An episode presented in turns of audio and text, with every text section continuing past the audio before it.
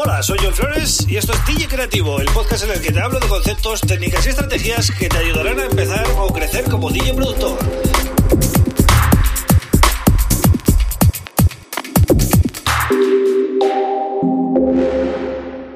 Hola, bienvenido, bienvenida a DJ Creativo. Mi nombre es John Flores y este es el episodio número 197 del podcast. Un podcast que puedes seguir en Spotify, en Apple Podcasts, en Google Podcasts, en Evox, en YouTube, en mi canal de YouTube y en mi web, johnflores.com Pro. Bien, hoy voy a hablar de un tema que me han dejado en un comentario, ¿vale? Del episodio de ayer, que me decía un chico, y también aprovecho, ¿no? Porque me parece interesante comentarlo. Si alguien que está escuchando tiene alguna duda o quiere que hable de algún tema en especial que, pues, eh, le gustaría escuchar un podcast dedicado a eso, ¿no? Pues dejarme un comentario, ¿vale? En cualquier vídeo de YouTube, porque me va a salir como nuevo comentario y lo voy a ver rápido, ¿no? O también me podéis mandar un email desde eh, johnflores.pro, vais al contacto y ahí hay un formulario, me podéis dejar eh, lo que queráis, ¿vale? Siempre que me hagáis una pregunta de algo que yo controle, pues no tengo problema en contaros, ¿no? Lo que yo sé. Y si eh, yo no los, yo no lo he hecho, pero quizás sé de alguien, de amigos, de compañeros que lo han hecho y les ha ido bien, pues también os puedo comentar y os puedo dar ese feedback, ¿no? Me preguntaba lo siguiente. Quería saber si un día podrías hablar del tema de los DJs productores de electrónica de que viven en países donde quizás no son no la música electrónica no es no, no está muy de moda o no suena mucho no eh, y cuánto influye esto vale eh, para progresar no eh, si quieres dedicarte a ello qué habría que hacer cómo se podría hacer no si tendría que salir del país eh, para probar suerte fuera etcétera no y es un tema muy interesante, me ha parecido interesante porque sí que es cierto que la música electrónica no tiene la misma importancia en todos los países, ¿no? Eh, aquí en España tenemos la suerte de que estamos en el, bueno, en el meollo de, de, Europa y realmente es, somos como el patio de recreo de alemanes, ingleses, italianos, eh, holandeses, etcétera, que vienen aquí a veranear a, a la zona del Mediterráneo, ¿no? Y tenemos la suerte de tener a Ibiza como referencia mundial, ¿no? En cuanto a música electrónica, pero no todos los países tienen eh, esa suerte, ¿no? Pero bueno, eh, quitando eso, no es que los españoles tengamos nada eh, de especial en este negocio. La música electrónica al final empezó en los Estados Unidos hace muchos años, ¿vale? Con el house y el techno, el house de Chicago y el techno de Detroit. Y lógicamente, antes de eso fue el disco y tal. Y luego eh, llegó a Europa y bueno, hoy en día pues los eh, ingleses, los holandeses, los alemanes son los que mueven más el, tema, ¿no?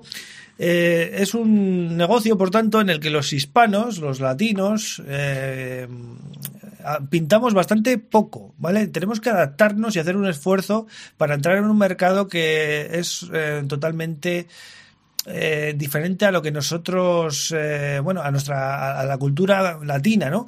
Pero bueno, la música electrónica hoy en día es un negocio global, ¿vale? Hay música electrónica prácticamente en todos los continentes y, en todos los países se hace algo, mm, en algunos más, en otros menos. Lógicamente depende de, de, de la situación política y la situación eh, bueno, económica un poquito también del país, ¿no? Si la cosa está muy mal, pues lógicamente no, las fiestas están de más, ¿no? Si estás en un país que por lo que sea la música electrónica no suena mucho y suena en otros otros estilos, ya sean urbanos o, lo que sea, ¿no?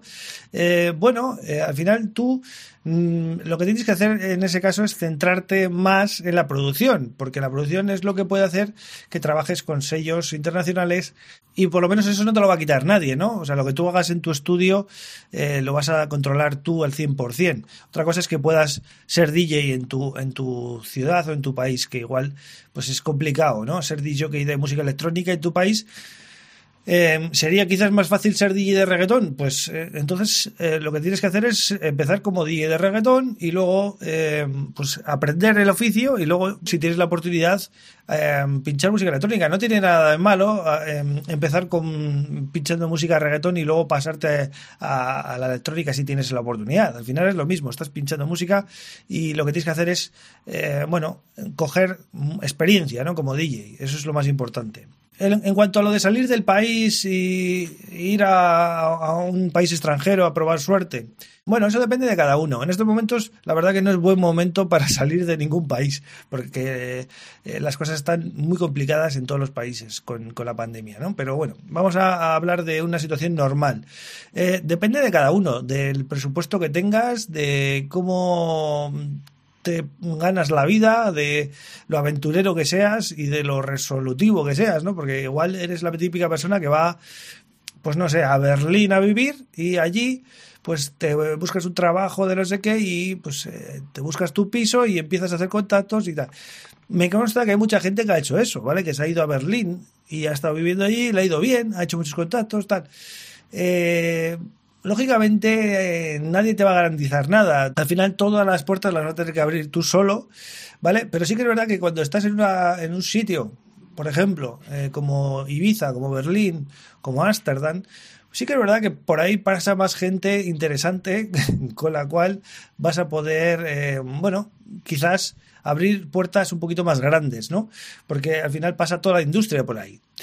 Lo importante es que, de momento, si estás en un punto inicial, eh, estés en el país que estés, eh, te centres en aprender a producir bien, porque tu música va a ser tu carta de presentación, ¿vale? No hace falta que salgas de tu casa hoy en día para aprender, ¿vale? Con cursos online, con software y con un ordenador y algunos controladores que compres por ahí, vas a poder funcionar perfectamente al margen de lo que suene en tu país o cómo esté la situación allí, ¿no?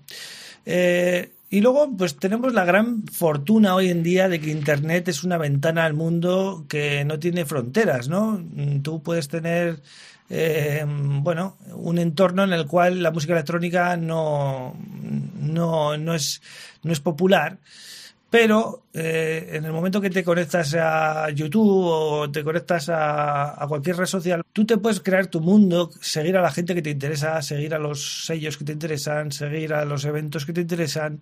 Lo importante es que si quieres trabajar en esta industria eh, en serio, vas a tener que pasar por eh, algún sello inglés, alemán, holandés o americano con mucha fuerza, ¿vale? Porque es así, está montado así ellos dominan un poco el, juego, ¿no? También italianos, ¿eh? Los italianos también tienen mucha fuerza. Bueno, y todos aquellos que vivís en países que no apoyan mucho la electrónica, pues nada. Eh, la solución, ya os digo, montar vuestro mundo online, ¿vale? Porque ahí nadie os puede eh, influenciar, nadie os puede parar, ¿no? Eh, vosotros controláis lo que veis, lo que, lo que escucháis y, también con quién contactáis, etcétera, ¿no? Que también es importante, eh, aunque sea online, poder hacer contactos, ¿no? Pues nada más, gracias por estar ahí un día más y mañana vuelvo con otro tema súper interesante. Un abrazo.